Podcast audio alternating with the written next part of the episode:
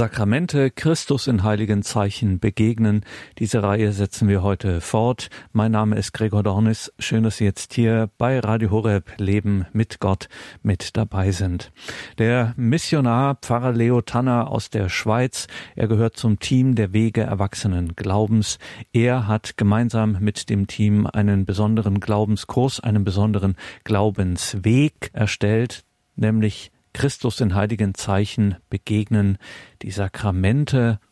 Dazu hören wir hier jeweils am Mittwoch Vorträge, die zu diesem Kurs gehören, die diesen Kurs, diesen Glaubensweg, diesen Weg erwachsenen Glaubens strukturieren. Es gibt dazu auch vom Verlag der Wege erwachsenen Glaubens, also abgekürzt WEG, es gibt vom WEG Verlag dazu auch Begleitmaterial, Dazu mehr in den Details zu dieser Sendung auf horeb.org im Tagesprogramm.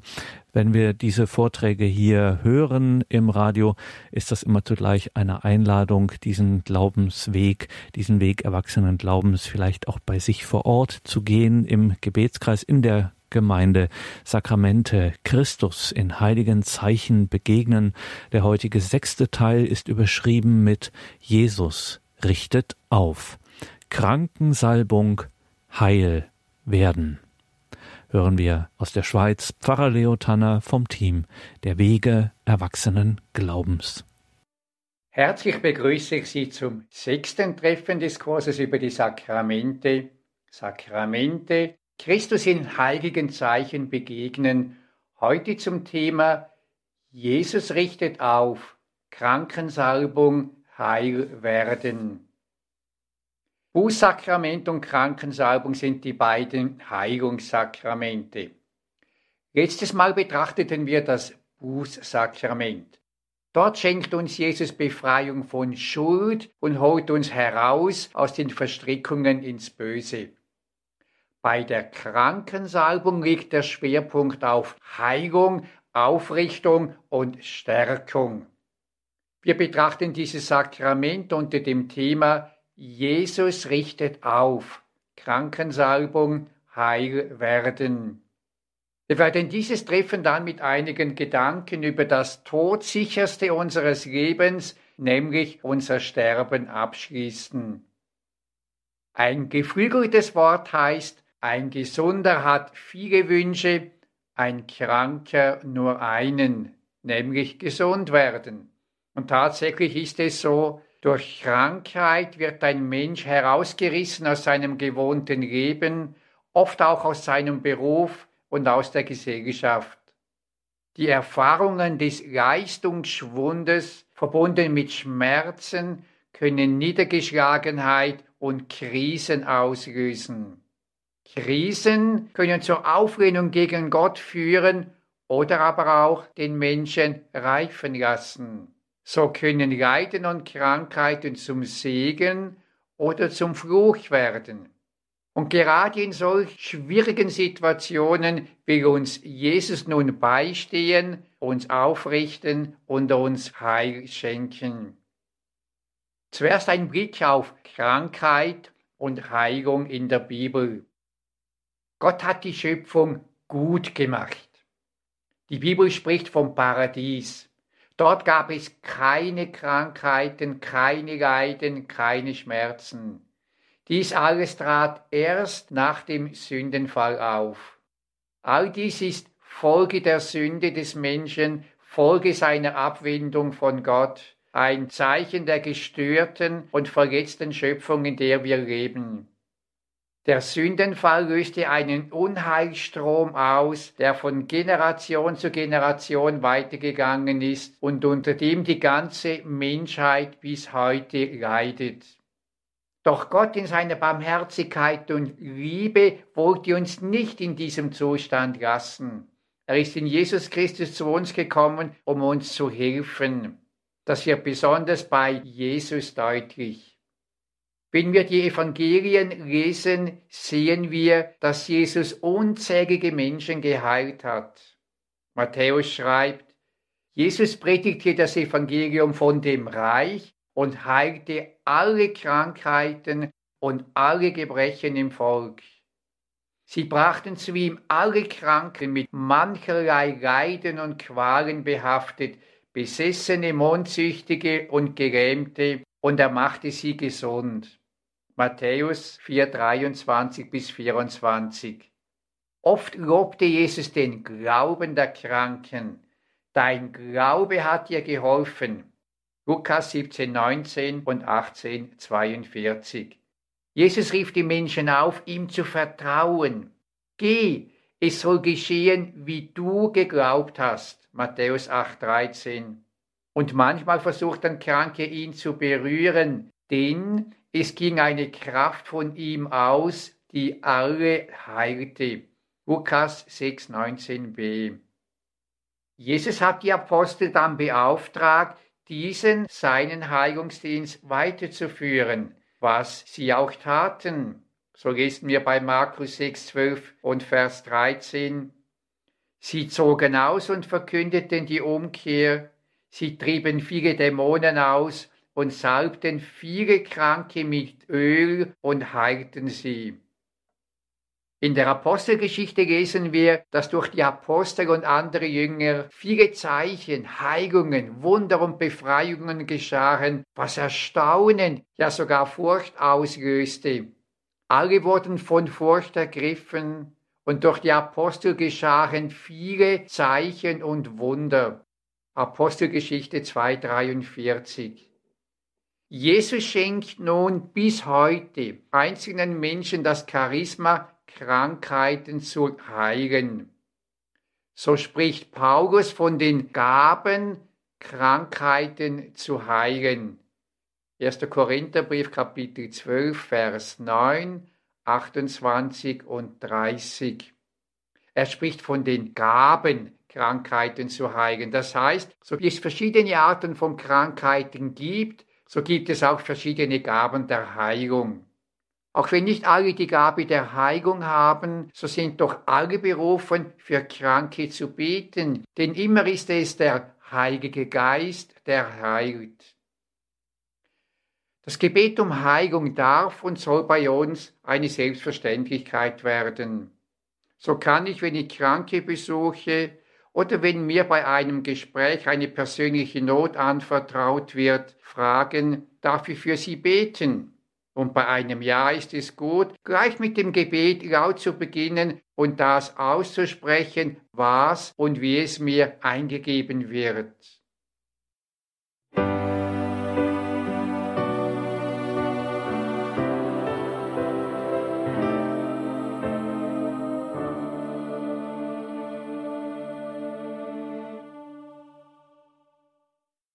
Wenn es darum ginge, die Menschen in Gesunde oder Kranke aufzuteilen, dann hätten wir ein Problem. Wer kann sich als gesund bezeichnen? Hat nicht jeder Mensch irgendwelche Störungen oder Schwachstellen? Und dann gibt es Menschen, die körperlich gesund und kräftig, zugleich aber innerlich bitter, böse und egoistisch sind. Andere sind krank oder körperlich beeinträchtigt und strahlen dennoch Friede, Liebe und inneres Glück aus. Das zeigt, der Körper kann scheinbar gesund sein und das Innere krank oder umgekehrt. Und so gibt es verschiedene Formen von Krankheiten und entsprechend verschiedene Dimensionen von Heilung. Im biblischen Verständnis ist der Mensch eine Einheit von Körper, Seele und Geist. Und dementsprechend gibt es eine körperliche, eine seelische und eine geistliche Dimension von Heilung, wobei diese drei Bereiche oft gegenseitige Auswirkungen haben. Am offensichtlichsten ist für uns die körperliche Dimension von Heilung. Jesus hat Blinde, Taube, Stumme, von Dämonen gebundene, Aussätzige, Lahme, Menschen mit verdorrter Hand und viele andere in ihrem Körper geheilt. Die seelische Dimension von Heilung wird auch innere Heilung genannt. Hier geht es um die Heilung von Wunden aus Verletzungen, Nöten und Defiziten unserer Lebensgeschichte. Besonders tief gehen Verletzungen, Erfahrungen von Ablehnung, die vor der Geburt oder in der frühen Kindheit geschehen sind. Sie haben einen starken Einfluss auf uns und prägen uns in der Psyche, in der Seele. Doch Jesus will und kann uns von diesem Einfluss und ihren Folgen heilen, meist zusammen mit unserem eigenen Mitwirken. In der geistlichen Dimension von Heilung geht es um Heilung der Beziehung zu Gott. Blinde können gesunde Augen erhalten, doch noch mehr werden sie sehen, wenn sie das Licht des Glaubens empfangen, Jesus Christus als Erlöser erkennen und ihm vertrauen. In der geistlichen Dimension von Heilung wird der Mensch von Unglauben, Aberglauben, Stolz, Auflehnung, Bitterkeit, Verschlossenheit, Egoismus, Neid und vielem anderem mehr geheilt. Und zu dieser Dimension von Heilung gehört das Wachsen in der Liebe, in der Heiligkeit, in der Integrität unserer Person. Die geistige Dimension der Heilung ist die wichtigste Ebene und deshalb hat diese Heilung immer Priorität und Gott will sie uns auch immer schenken. Ein Beispiel des Arztes und Diakons Philipp Madre kann diese verschiedenen Dimensionen von Heilung verdeutlichen. Er war 1988 in Lourdes und er betete vor einer großen Schar von Menschen, vor Gesunden und Kranken. 200 davon waren gelähmt im Rollstuhl. Und nach 15 Minuten Gebet zusammen mit anderen stand auf einmal Josef, ein etwa 50-jähriger gelähmter Mann, auf und begann langsam und unsicher zu gehen. Er hatte eine schlimme Rückenmarkerkrankung und war von der Brust an abwärts gelähmt. Seit neun Jahren konnte er nicht mehr gehen. Seine Muskeln waren schwach. Zuerst half ihm mein Bruder beim Gehen, später tanzte er vor Freude. Philipp Madre erzählte, wie ihn danach die Frage beschäftigt hatte, was ist mit den anderen 199 in den Rollstühlen, die nicht geheilt wurden? Zwei Monate später bekam er Besuch von einem Pilger, welcher damals nicht geheilt wurde. Er kam zusammen mit seiner Frau und seiner Tochter und erzählte, ich war gerade neben Josef, der geheilt wurde. Als ich sah, wie Josef aufstand, war ich nicht eifersüchtig, sondern war erfüllt von einer tiefen Freude in meinem Herzen. Ich wusste nicht warum. Ich war damals in einer sehr kummervollen Situation. Meine Frau eröffnete mir bei unserer Ankunft in Lourdes, dass sie sich wegen meiner Krankheit scheiden lassen wolle. Ich hatte fünf Kinder, die sich gegenseitig hassten und beschuldigten. Kurz, ich lebte in einer totalen Katastrophe. Und diese tiefe Freude, die ich beim Aufstehen von Josef in mir empfand, blieb während meines ganzen Aufenthaltes in Lourdes. Am Ende sagte meine Frau zu mir, ich fühle mich von neuem gestärkt, so dass ich bei dir bleiben kann. Bei der Rückkehr kamen alle fünf Kinder zu mir. Sie baten mich um Vergebung, weil sie mich wegen meiner Krankheit als lebensunwürdig betrachteten. Und sie versöhnten sich auch gegenseitig.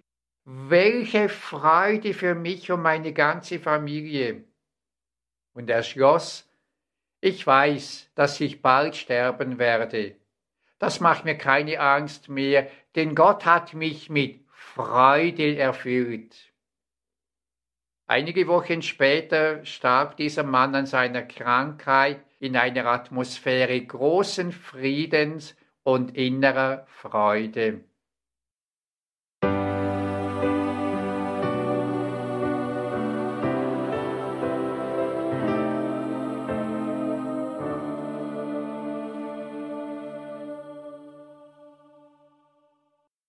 Ausgehend vom Auftrag Jesu Kranke zu heiligen und sie mit Öl zu salben, hat die Kirche den Dienst für Kranke zu beten bis heute in verschiedenen Arten durchgeführt.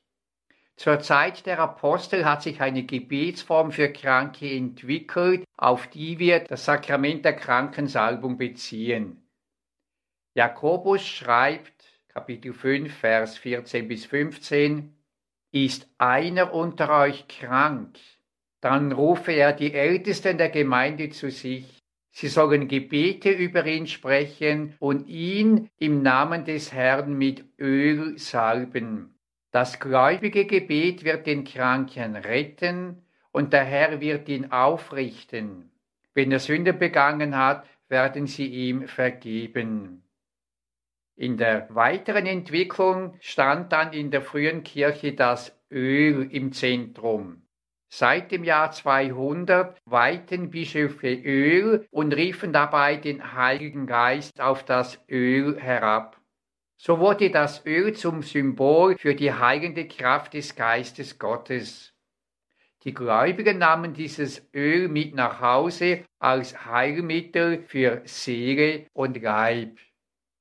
Circa ab dem Jahr 750 nach Christus setzten sich die Bischöfe mit großem Nachdruck für das Sakrament der Krankensalbung ein.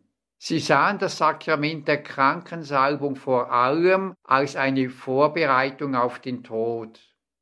So sollen gemäß einer Verordnung des Kaisers Karl des Großen aus dem Jahre 769 die Sterbenden nicht ohne Salbung mit dem gesegneten Öl, Versöhnung und Wegzehrung sterben.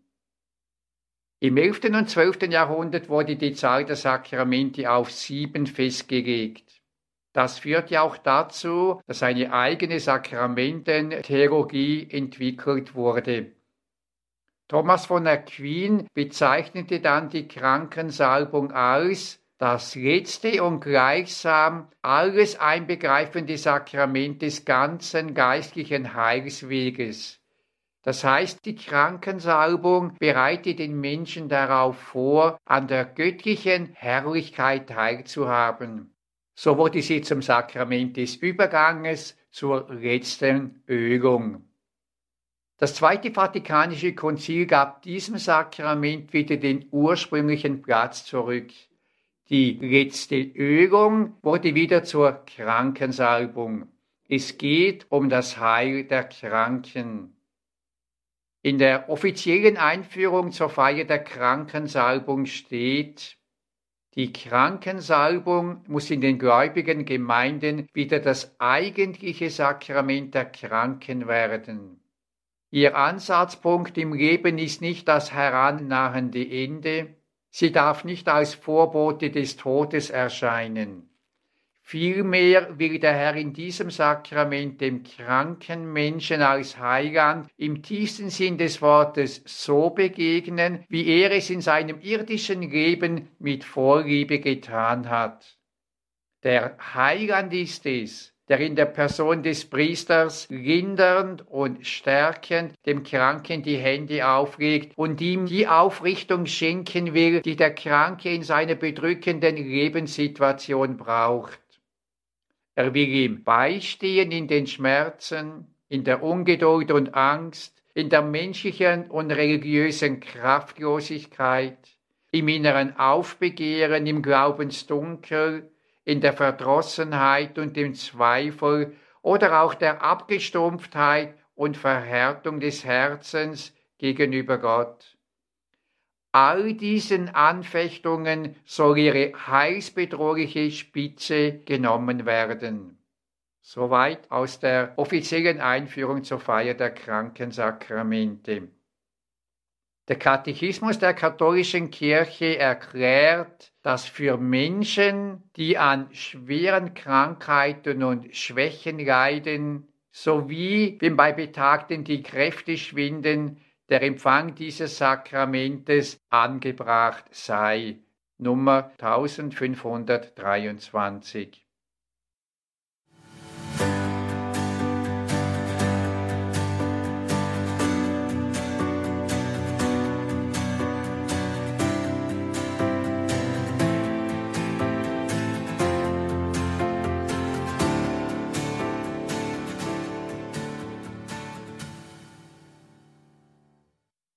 Die Krankensalbung ist eine Fortsetzung der heilenden Tätigkeit Jesu. Im Bild sehen wir, wie Jesus als der barmherzige Samariter sich dem nackt auf dem Boden liegenden Menschen zuwendet. Er beugt sich über ihn. Liebevoll schaut er ihn an. Er nimmt seinen Schmerz wahr. Er will ihn mit seinen Händen zärtlich und heilend berühren. Der Engel neben ihm hält in der Schale das Öl bereit, um den verletzten Menschen zu salben.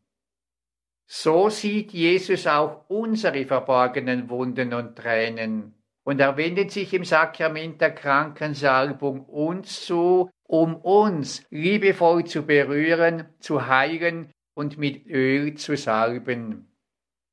Der eigentliche Ritus der Krankensalbung beginnt mit der Handauflegung.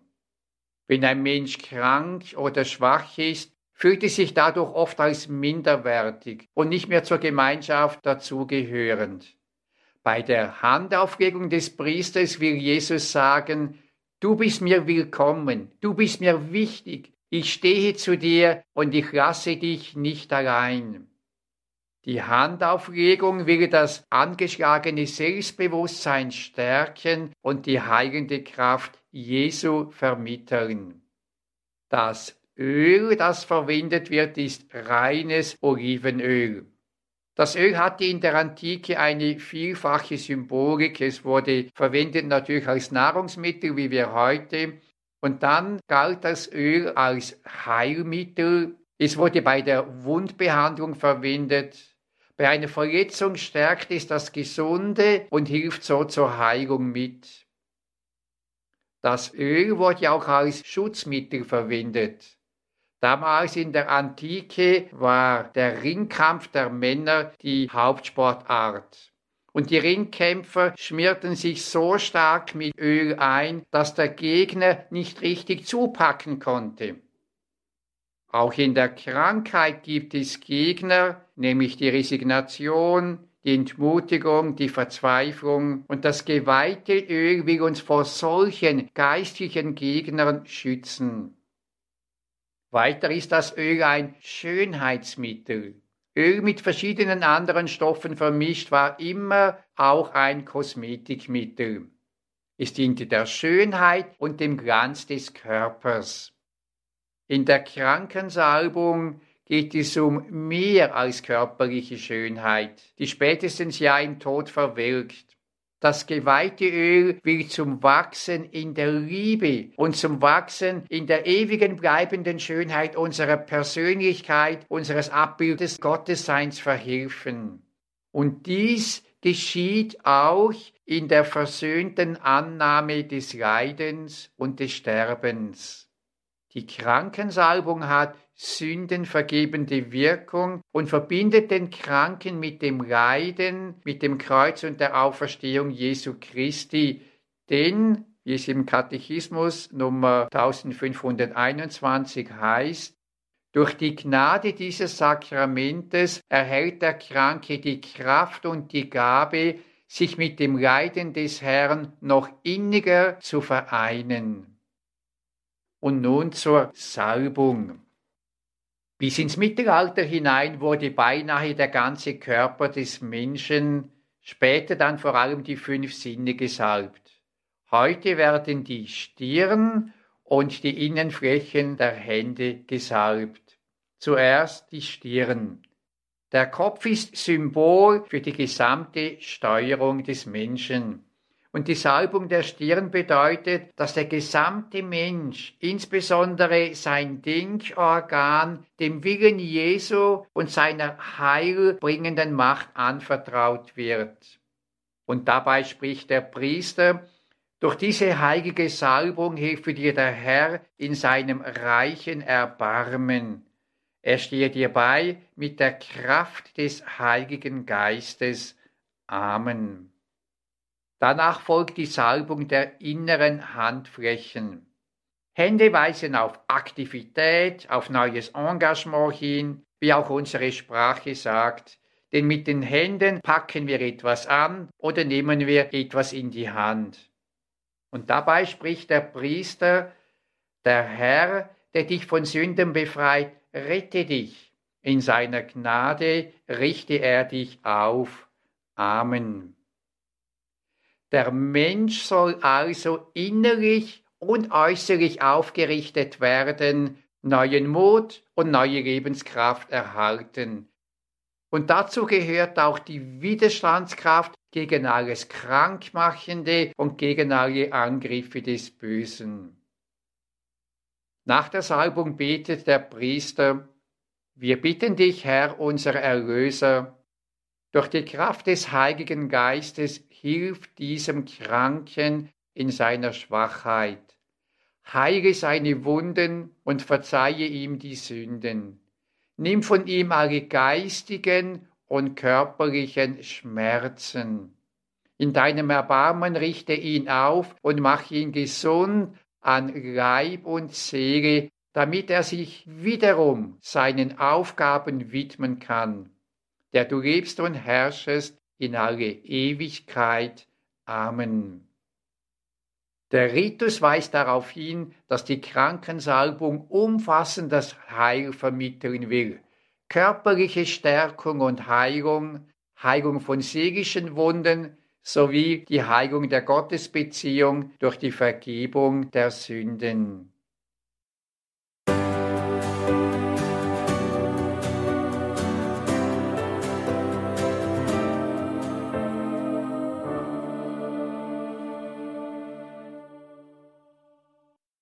Eine besondere Wirkung der Krankensalbung besteht in der Gnade der Versöhnung. Beim Bußsakrament geht es um die Vergebung unserer Sünden. Wir kehren um und bitten um Vergebung für das, was wir falsch gemacht haben. Aber nicht nur wir haben Dinge falsch gemacht, wir wurden oft auch durch die Sünden anderer verletzt. Verletzungen können entstehen durch Ablehnung, durch bösartige Bemerkungen, durch bewusste Beleidigung, durch Demütigung, durch Verleumdung, durch Mobbing, durch Missbrauch, durch eheliche Untreue und Betrug, durch das Umbringen eines uns liebenden Menschen und durch vieles, vieles mehr. All das schmerzt und kann tiefe Wunden in uns verursachen, Wunden, die zur Bitterkeit führen können.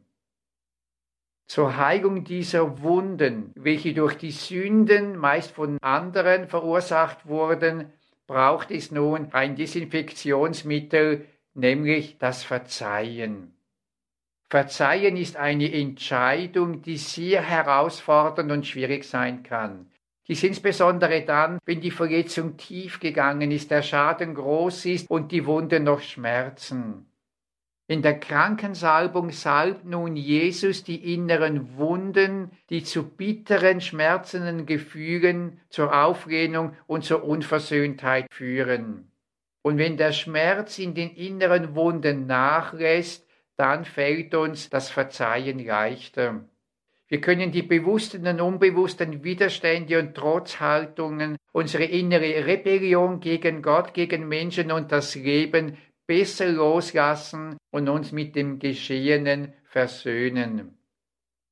Diese Gnade der Versöhnung dürfen oft Sterbende erfahren. Viele werden nach dem Empfang der Krankensalbung ruhiger und können den kommenden Tod annehmen. Auch alten Menschen hilft dieses Sakrament, denn sie müssen sich mit ihrem immer schwächer werdenden Körper, den Beschwerden und den Schmerzen und mit ihrem Leben versöhnen.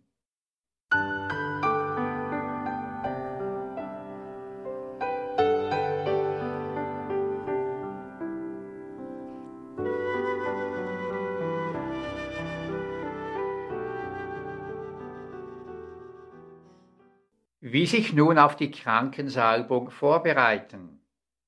In der Krankensalbung lädt Jesus ein, ihm unsere Krankheiten und Wunden zu bringen und sie ihm und seinem Wirken anzuvertrauen.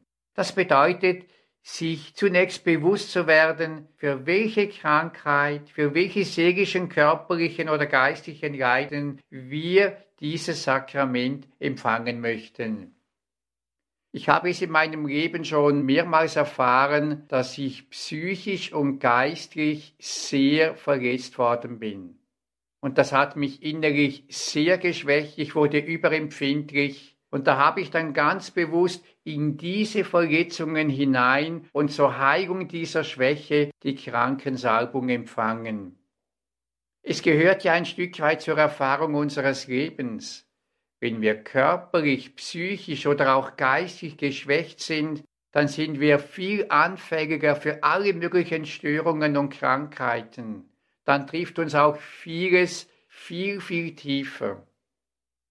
Oft wehrt sich in uns jedoch etwas gegen Gebrechen, Leiden und Schwächen. Bei der Krankensalbung soll nun alle Auflehnung, unsere ganze schmerzliche und schwierige Situation, wie unser inneres Heilwerden, ganz Jesus in die Hände gelegt und seiner Führung anvertraut werden. Um die Fülle der Heilungsgnade Jesu zu empfangen, gehört zur Vorbereitung der Krankensalbung die Bitte um Vergebung für die eigene Schuld, am besten im Bußsakrament. Eine gute Zeit, die Krankensalbung zu empfangen, ist zum Beispiel auch vor einer anstehenden Operation. Das kann noch zu Hause im Familienkreis oder auch im Krankenhaus geschehen. Noch eine Erfahrung von Isabella Kageneck.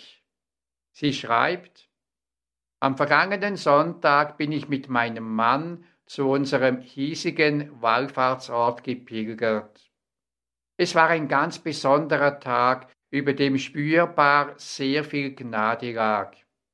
Schon die Messe berührte mich ungewöhnlich tief, als wir nach einem Gebet von Ignatius von Loyola sangen, Nimm mich in deine Arme, o oh Herr, bleibe in meiner Nähe, o oh Herr, führ mich mit deiner Liebe, o oh Herr, drück mich fest an dein Herz. In der anschließenden Beichte nahm der mir völlig unbekannte Priester, nachdem ich fertig war, plötzlich meine beiden Hände in die seinen und betete mit mir gemeinsam. Es war, als hätte Christus mein Herz in seinen Händen gehalten. Anschließend kehrte ich in die Kapelle zur eucharistischen Anbetung zurück, wo die Krankensalbung gespendet wurde. Es bildete sich eine lange nicht enden wollende Schlange im Durchschnitt 30-jährige ältere Menschen mit Rollatoren und anderen Hilfsmitteln, die Ausdruck ihrer äußerlichen Gebrechlichkeit waren.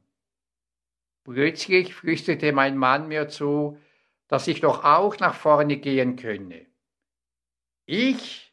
Ja, aber ich bin doch viel zu jung und gesund. Krankensalbung ist doch nur etwas für alte, gebrechliche, Kranke und Sterbende. Nein, nicht die Starken bedürfen des Arztes, sondern die Kranken, sagt Jesus bei Matthäus 9,12. Und mit Kranken meint Christus auch diejenigen, die ein verwundetes Herz, eine kranke Seele haben, egal ob sie jung sind oder alt. Nach anfänglichem Zögern ging also auch ich nach vorne. Als der Priester mit seiner Hand meinen Kopf berührte und dazu sprach, Christus möge all deine inneren und äußeren Verwundungen deines Herzens heilen und dich aufrichten, riefen mir, ohne dass ich irgendetwas dagegen hätte tun können, Tränen über meine Wangen. Es war, als hätte Christus mein Herz in seine Hände genommen und ganz zärtlich all die kranken und verwundeten Stellen geküsst und geheilt, die mir solche Schmerzen bereitet haben. Ich spürte seit Monaten das erste Mal wieder ein wirklich frohes Herz. Ich hatte fast vergessen, wie sich das anfühlt. Deo gratias.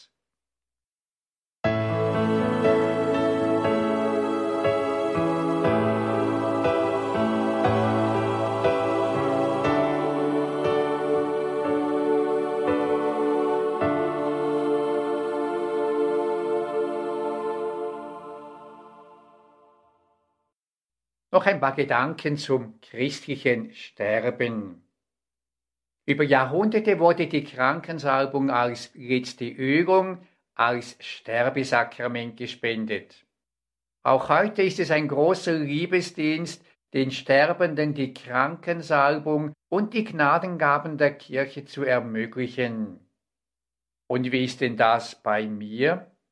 Habe ich mir schon Gedanken gemacht über meinen Tod, über mein Sterben? Wie gehe ich auf meinen Tod zu? Wolfgang Amadeus Mozart schrieb am 4. April 1787 mit 31 Jahren, vier Jahre vor seinem Tod, seinem Vater. Da der Tod, um genau zu sein, der wahre Endzweck unseres Lebens ist, habe ich es mir in den letzten Jahren angelegen sein lassen, diesen besten Freund des Menschen so gut kennenzulernen, dass der Gedanke an ihn für mich nicht nur keinen Schrecken enthält, sondern mir großen Trost und Frieden des Geistes bringt. Ich danke meinem Gott, dass er mir das Glück und die Gelegenheit geschenkt hat, den Tod als Schlüssel zu unserem wahren Glück zu erkennen. Ich gehe nie zu Bett, ohne darüber nachzudenken, dass ich vielleicht, so jung wie ich bin, am nächsten Tag nicht mehr leben werde. Und doch wird mir niemand, der mich kennt, sagen können, ich sei im Umgang mürrisch oder traurig. Für dieses Glück danke ich jeden Tag meinem Schöpfer.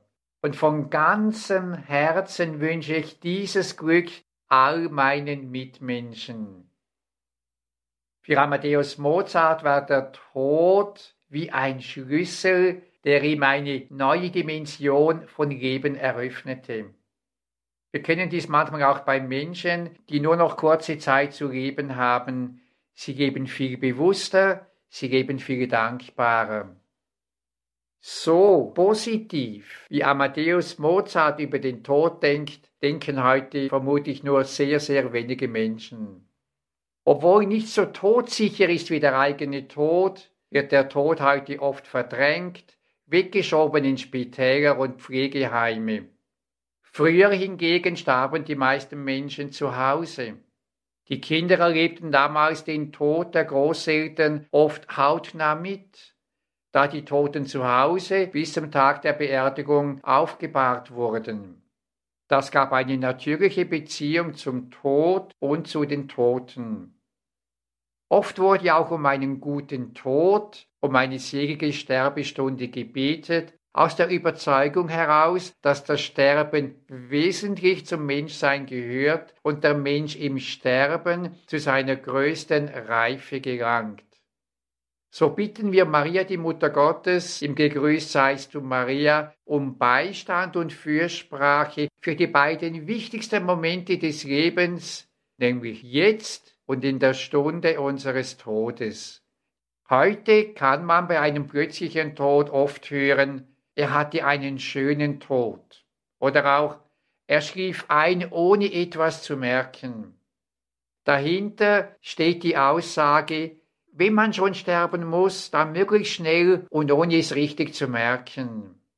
Dabei wird vor allem auf die äußeren irdischen Umstände geschaut und die innere geistliche Dimension des Sterbens völlig übersehen. Wie können wir gut vorbereitet sterben? Amadeus Mozart sagt, dass der Blick auf den Tod ihm geholfen hat, sehr geholfen hat, sein Leben richtig zu sehen. Wer nun den eigenen Tod vor Augen hat, weiß nämlich, dass seine eigene Lebenszeit begrenzt ist. Begrenzt sind auch die Möglichkeiten, Gutes zu tun. Und er weiß auch, dass er am Ende seines Lebens vor dem Thron Gottes stehen und Jesus Christus im Gericht sein Leben anschauen wird. Während wir uns im Leben oft vom Moment, von den momentanen Lust- oder Unlustempfindungen bestimmen lassen, führt dies zur Frage, wie möchte ich dann vor dem Thron Gottes rückblickend auf mein Leben entschieden haben? Wie mutig, großzügig, edel, dienstbereit möchte ich gelebt haben? Wie möchte ich mich in dieser und jener Situation verhalten haben? Was werde ich in aller Ewigkeit nie bereuen? Dieser Blick vom Tod oder vom Thron Gottes her auf unser Leben zurück kann uns helfen, klarer zu sehen und jetzt die richtigen Entscheidungen zu treffen. Niemand von uns weiß, wann er stirbt, ob er irgendwann dement wird und keine bewussten Entscheidungen mehr treffen kann. Deshalb mahnt Jesus in vielen Worten zu steter Wachsamkeit. Wachsamkeit bedeutet, alles, was mich belastet und noch unerledigt ist, bald möglichst in Ordnung zu bringen. Was möchte ich bereut und vor Gott getragen gebeichtet haben, wo mich versöhnt, wo welche Worte noch ausgesprochen, wo noch Gutes getan haben. Wachsamkeit bedeutet auch rechtzeitig das Irdische zu regeln. Dazu gehört, das Testament zu schreiben, mit den Angehörigen darüber zu reden, wie ich beerdigt werden möchte und was mir im Blick auf die Feier der Beerdigung wichtig ist. Und dann ist es gut, die Gnadenhilfen, welche die Kirche uns anbietet, auch persönlich anzunehmen. Dazu gehört rechtzeitig, möglichst bei klarem Bewusstsein, die Sterbesakramente, das Bußsakrament, die Krankensalbung und die heilige Kommunion zu empfangen. Und dann ist es eine große Gnade, wie man auf dem Sterbebett bewusst Abschied nehmen, eventuell noch Unversöhntes aussprechen und klären und vor allem allen noch danken kann.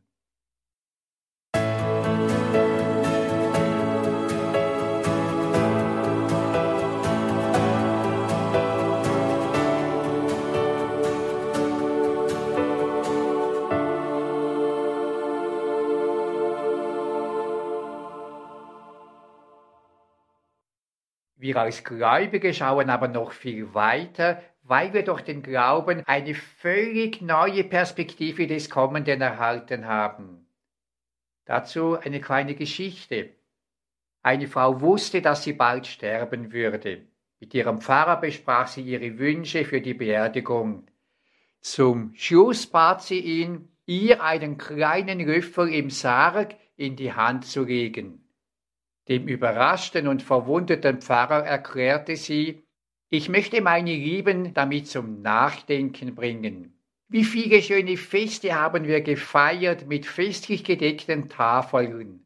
Der kleine Löffel am Tisch hat immer darauf hingewiesen, dass nach dem Hauptgang noch etwas kommt, nämlich das Beste. Und mit dem kleinen Löffel in der Hand im Sarg möchte ich darauf hinweisen, das Beste kommt erst noch und ich bin bereit dafür. Auch für uns gilt, das Beste kommt erst, denn wir gehen mitten in den Ereignissen unseres Lebens auf die Hochzeit mit Jesus Christus zu. In der Offenbarung des Johannes lesen wir Kapitel 19, Vers 7, wir wollen uns freuen und jubeln und ihm die Ehre erweisen, denn gekommen ist die Hochzeit des Lammes, damit ist Jesus Christus gemeint, und seine Frau, damit ist die Kirche, sind wir gemeint, hat sich bereit gemacht. Wir erwarten also unseren Erlöser, Heiland und König und wir freuen uns auf ihn. Wir erwarten unseren Bräutigam, der mit uns Hochzeit feiern will. Unser irdisches Leben ist somit in der tiefsten Dimension eine Hochzeitsvorbereitung. Und Menschen, die sich auf eine Hochzeit vorbereiten, sind nicht traurig, sondern leben in Vorfreude, voller Erwartung.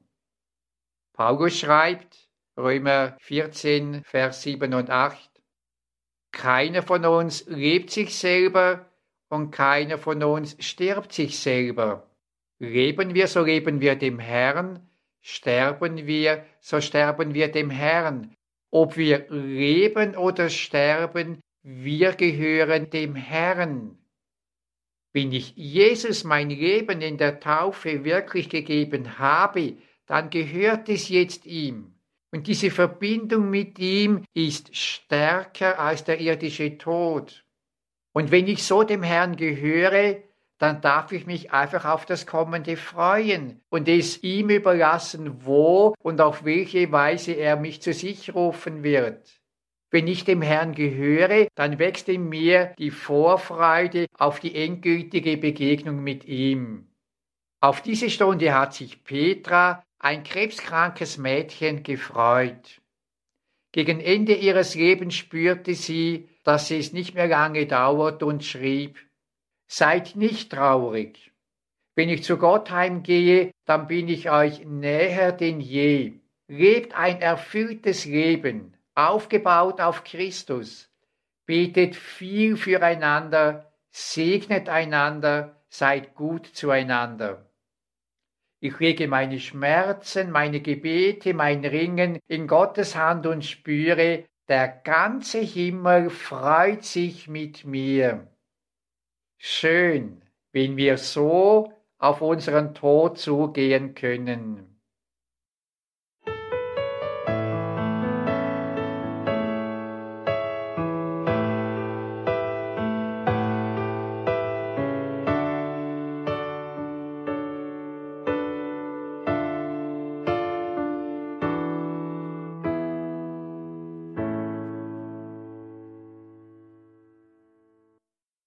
Schließe mit einem Gebet.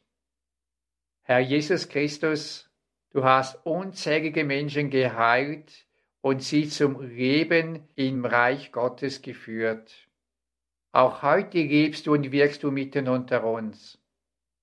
Besonders nahe bist du uns im Sakrament der Krankensalbung. Da willst du als der barmherzige Samariter unsere Wunden behandeln, uns heilen, aufrichten und stärken, damit wir mit neuer Kraft und Freude dir und den Menschen dienen können. Festige in uns das Vertrauen auf dein heilendes Wirken an Körper, Seele und Geist. Lass uns in neuer Weise deine aufbauende und aufrichtende Kraft erfahren. Segne unsere leidenden und schwachen Schwestern und Brüder.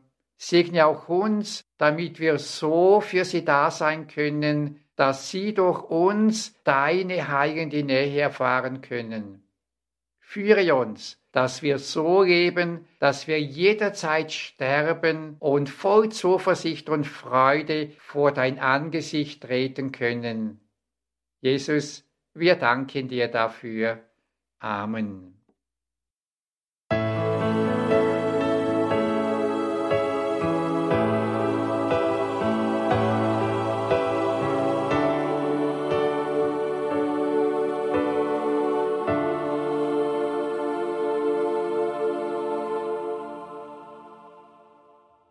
Das war die Credo-Sendung bei Radio Horeb und Radio Maria mit dem Missionar aus der Schweiz, Pfarrer Leo Tanner vom Team der Wege Erwachsenen Glaubens. Er setzte seinen Glaubenskurs, seinen Glaubensweg fort, Sakramente, Christus in heiligen Zeichen begegnen. Liebe Hörerinnen und Hörer, diese Vorträge gehören zu einem größeren Paket eines Weges erwachsenen Glaubens, WEG, wie das dann auch immer abgekürzt wird. Es gibt zu diesen Vorträgen umfangreiches Begleitmaterial. Diese Materialien sind darauf angelegt, dass man bei sich vor Ort in der Gemeinde im Gebetskreis diesen Weg erwachsenen Glaubens, Sakramente, Christus in heiligen Zeichen begegnen, gemeinsam gehen kann, um diesen, wie es das Team der Wege Erwachsenen Glaubens formuliert, diesen wunderbaren Schatz auch bei sich im eigenen Glaubensleben, im eigenen Leben mit Gott entdecken kann, der Schatz, der uns in den Sakramenten angeboten wird, und diesen Schatz dann neu zum Leuchten zu bringen. Also herzliche Einladung, in die Details zu dieser Sendung auf horeb.org zu schauen. Da finden Sie die entsprechenden Links, auch einen Link natürlich zur Homepage von Pfarrer Leotanner, leotanner.de ch. Leotanner in einem Wort.ch. Und damit geht diese Credo-Sendung zu Ende. Es geht weiter mit der Reihe Nachgehört um 21.30 Uhr. Bleiben Sie dran. Einen gesegneten Abend und eine behütete Nacht wünscht Ihr Gregor Dornis.